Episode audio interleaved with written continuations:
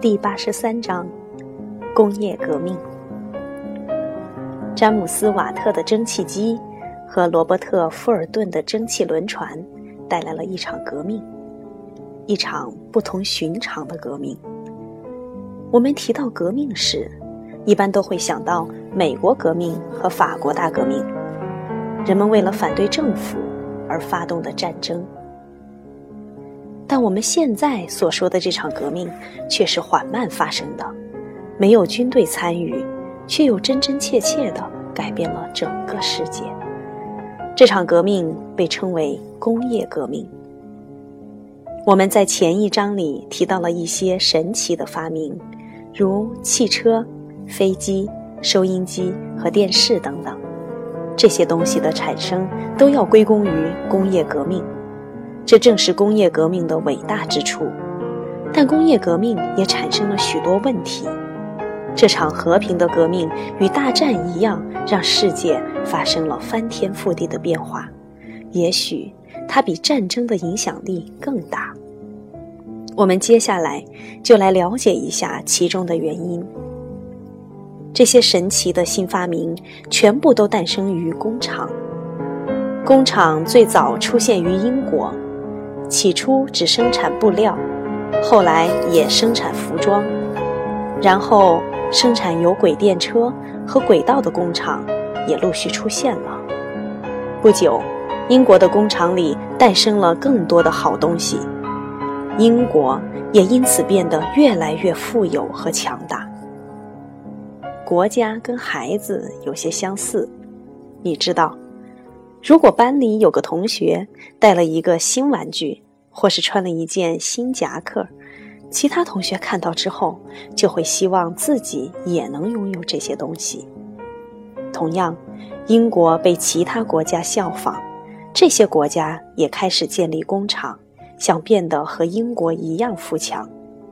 包括法国和德国在内的大多数欧洲国家都这样做了。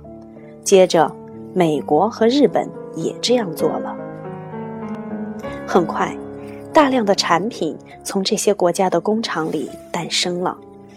有的工厂生产布料和家具，有的工厂制造汽车与糖果。这就是工业革命。众所周知，我们现在从商店里买来的商品，大都是在工厂生产的。但是，这种变化就能被称为革命了吗？或许能，或许不能。建立工厂以后，还发生了一些事情，所有这些事情加起来，才会酝酿一场真正的革命。建立工厂后，出现了一个重大的变化，许多人都集中在工厂工作。新出现的工厂需要大量的工人，因为如果没有人到工厂工作，就没有办法生产出足够的产品。因此，许多乡村的劳动力离开了乡村，放弃了种地，转而去工厂当了工人。那些工厂主要是雇佣工人来工作，有时甚至使用童工。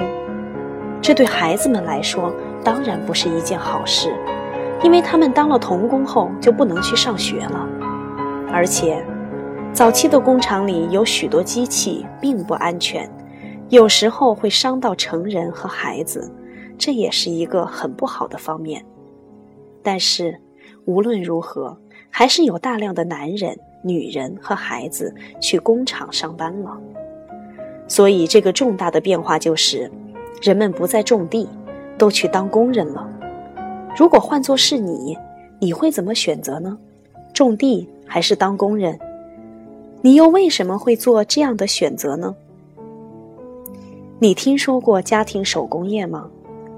他的意思是在自己家里生产产品，比如蜡烛、肥皂、毛衣，然后拿出去卖。工业革命之后，许多在家里工作的人不得不去工厂上班，因为工厂大规模的生产商品，同一商品的产量由此大大增加。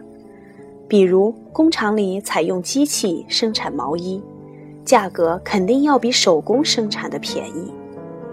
大多数工厂建在城市里，要去工厂上班，就得居住在城市里。在这种情况下，城市很快就拥挤起来。那时的人们必须居住得很紧凑，因为他们需要住得离工厂近一些，才能走路去上班。你愿意花多长时间去工厂或学校呢？那时候，工人们走单程大约需要走一至三公里。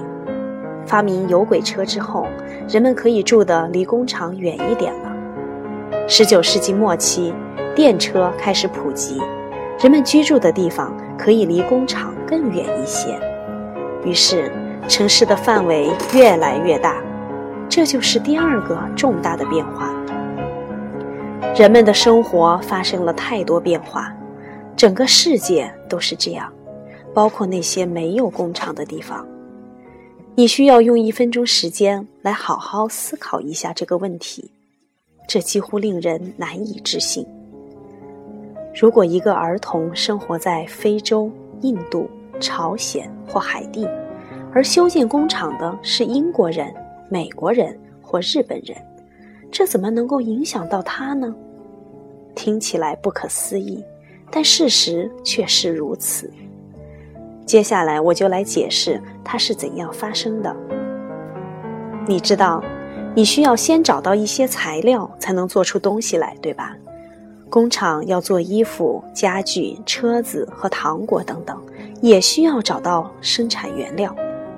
有些工厂做衣服需要使用来自印度的棉花，有些工厂做家具的原料是长在非洲、亚洲和加勒比海附近森林中的树木。有轮胎才有汽车，有橡胶才能有轮胎，有橡胶树才有橡胶，而橡胶树则是长在非洲、亚洲和南美洲的森林里。那如果是生产糖果呢？那必须得有食糖，食糖提炼于甘蔗，而甘蔗生长于海地和古巴等地方。现在你明白了，为什么工业革命会对全世界造成影响了吧？建立工厂的这些国家需要从全世界寻找原料，他们通常是一些很强大的国家，并且他们的工厂。可以生产出坚船利炮，所以这些工业化的国家迅速入侵了拥有原料的那些国家，并掠夺了这些土地上的棉花、红木、橡胶和甘蔗等等。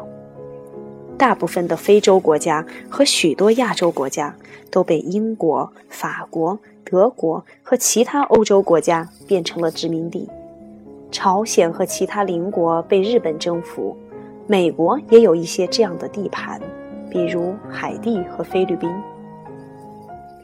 外国人的侵略和占领让这些原住民感到非常不满，他们不喜欢这些恃强凌弱的侵略者，就像你也不喜欢学校里的小霸王一样，对吧？归根到底，没有人愿意屈从于外国人。所以，世界上许多殖民地都仿效美国独立战争，纷纷爆发起义，为独立而战。你知道，并不一定所有的改变都是好的。工业革命带来了许多弊端，其中之一就是那些富饶的工业化国家疯狂的侵略和掠夺殖民地。另外一个严重的弊端，至今仍然如影随形的陪伴着我们。那就是污染，而且许多自然资源已经快要耗尽，或者已经耗尽。我们把污染和自然资源的消耗通称为环境问题。我们知道，我们呼吸的空气中有时含有工厂直接排放的有害气体，我们饮用的水源里也含有工厂排放的废水，这就是污染。人们呼吸了被污染的空气，喝了被污染的水，就很容易生病。我们还知道，人们不断砍伐森林，用砍下来的树木造房子、做家具或者造纸，破坏森林、污染海洋，会使那里的动物失去赖以生存的家园。它们就会渐渐消失。当某种动物彻底从地球上消失了，我们就说这种动物灭绝了。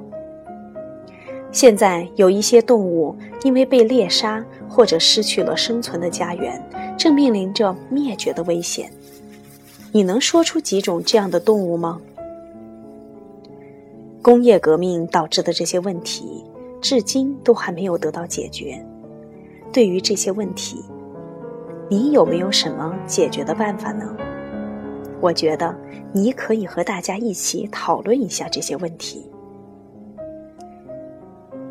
现在你需要记住关于工业革命的四件大事：其一，许多人不再种地，而去工厂上班了；其二，城镇演变成了我们现在的大城市；第三，出现了一些富强的工业化国家，他们控制了世界上大多数国家；第四，工业革命带来的环境问题。